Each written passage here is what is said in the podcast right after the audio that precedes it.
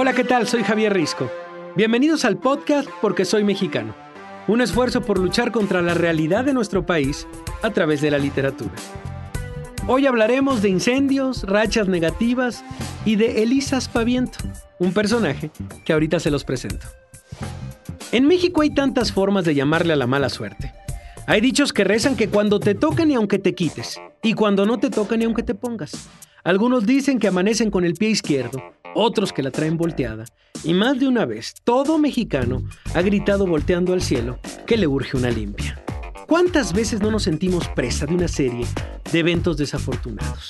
Decía Juan Pablo Villalobos en el episodio 1 de este podcast que las rancheras nacen del desprecio y del amargo recuerdo de este amargo amor.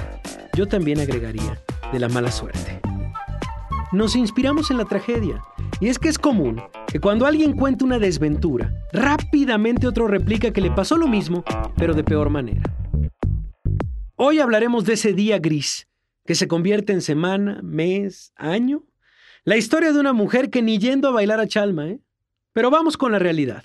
Y en más información, la tarde del 20 de junio del 2017, en el centro de la ciudad de Oaxaca, en las inmediaciones del Cerro del Fortín, muy cerca del auditorio Guelaguetza, evacuaron el edificio de CINFRA, la Secretaría de las Infraestructuras y el Ordenamiento Territorial Sustentable por alarma de incendio.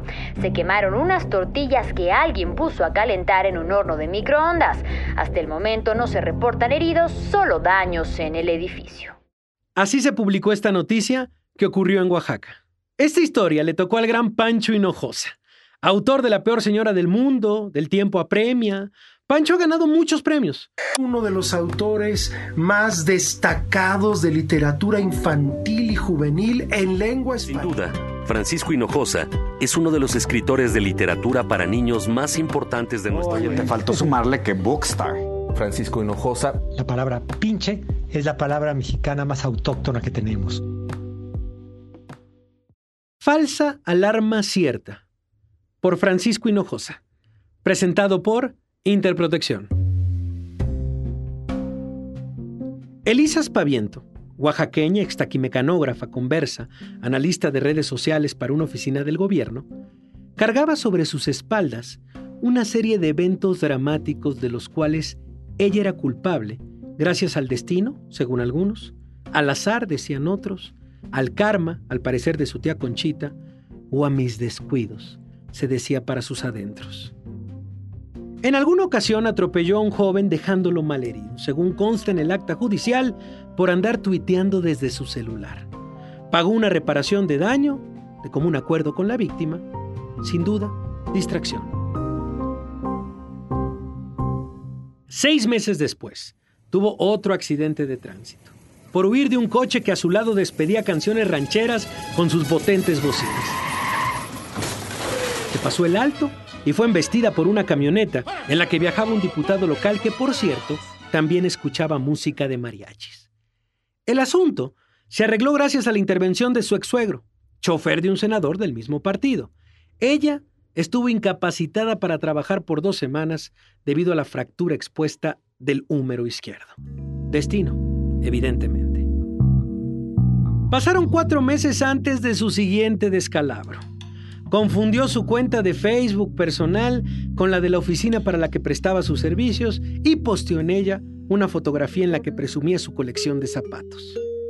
Su jefe la citó en la sala de juntas al lado del director de recursos humanos. Todo quedó en una reprimenda y en los comentarios que hicieron acerca de sus gustos calzadísticos.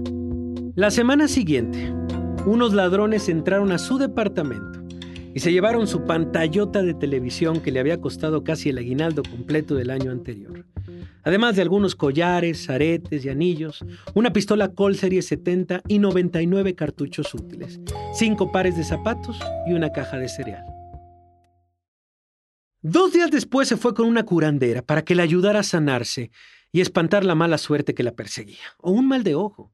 Aunque salió convencida de que le habían hecho un buen trabajo, pese a que le impresionó que sacrificaran frente a ella a una iguana y le untaran su sangre en el rostro, esa misma tarde perdió las llaves de su departamento. Era domingo, casi las nueve de la noche. Dudó entre quedarse a dormir en su coche o pedirle asilo a su ex esposo, con quien llevaba más o menos bien si no fuera por su pareja, enfermita de celos. Optó por esto último. A la mañana siguiente, llamó a su jefe para anunciar que llegaría demorada.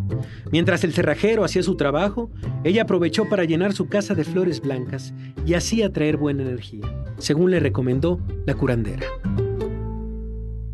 Hacia el mediodía se apersonó en la oficina y se dispuso a cumplir con sus obligaciones frente a la computadora, no sin antes prepararse algo de comer. Había llevado en un topper pollo deshebrado, una botella de salsa tabasco y tres tortillas.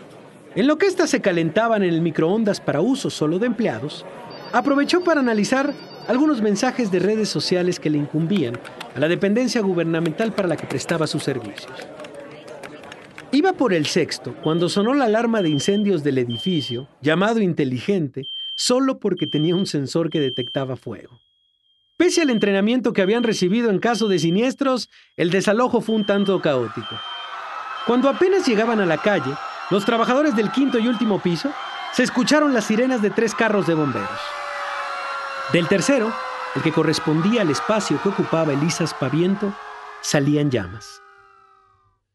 Una vez sofocado el incendio, el director de la oficina anunció una semana de home office, en lo que se hacían las reparaciones pertinentes y en lo que los peritos informaban acerca de las causas del siniestro, cuyo resultado fue consensuado e inequívoco alguien dejó calentar unas tortillas en un electrodoméstico. No dijeron microondas. Karma.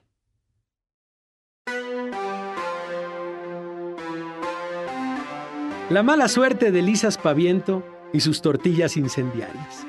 Gracias, Pancho, por esta ficción. Yo soy Javier Risco y esto es Porque Soy Mexicano. Hasta la próxima. Presentado por Interprotección. Seguro, seguro.